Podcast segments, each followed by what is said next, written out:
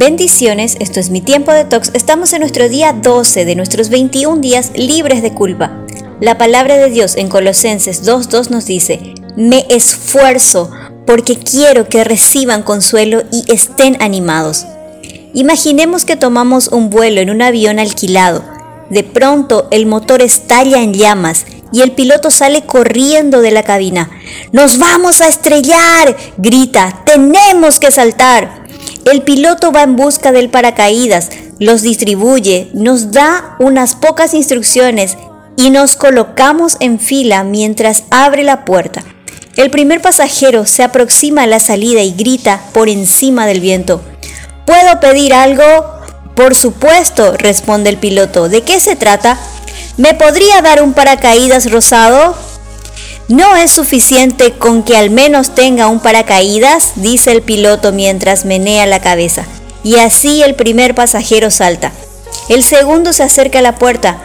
Me pregunto si de alguna manera podría asegurarme de que no tendré náuseas durante la caída. No, dice el piloto, pero puedo asegurarle que tendrá un paracaídas. Cada uno de nosotros viene con una petición y recibe un paracaídas. No podrá cambiar los planes, suplica otro pasajero. Deje que el avión se estrelle, a lo mejor salimos vivos. No sabe lo que está pidiendo, dice sonriendo y con suavidad empuja al sujeto por la puerta.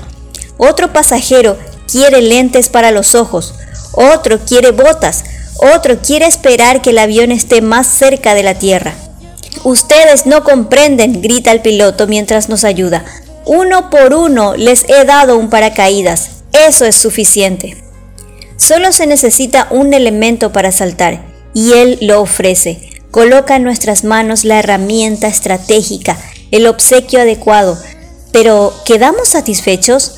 No, no lo estamos. Estamos inquietos, llenos de ansiedad y de culpa. Incluso nos volvemos exigentes, demasiado loco para ser cierto. Cuando estamos seguros y cuando estamos al borde, Dios nos entrega la gracia, lo único verdaderamente necesario. Dios oye miles de peticiones por segundo. Algunas son legítimas. Nosotros también le pedimos que nos quite el temor, la ansiedad, la culpabilidad o que cambie los planes. Y Él nos responde con un suave empujón que nos deja sostenidos de la gracia. Pide en oración a Dios que te llene del conocimiento para que puedas entender su voluntad y que te llene de sabiduría y entendimiento espiritual para que vivas de una manera que dé honor al Señor.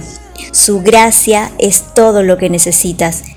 Y recuerda la palabra de Dios en Colosenses 3:10, Dios los está haciendo nuevos a imagen de aquel que los creó hasta que lleguen al pleno conocimiento de Él.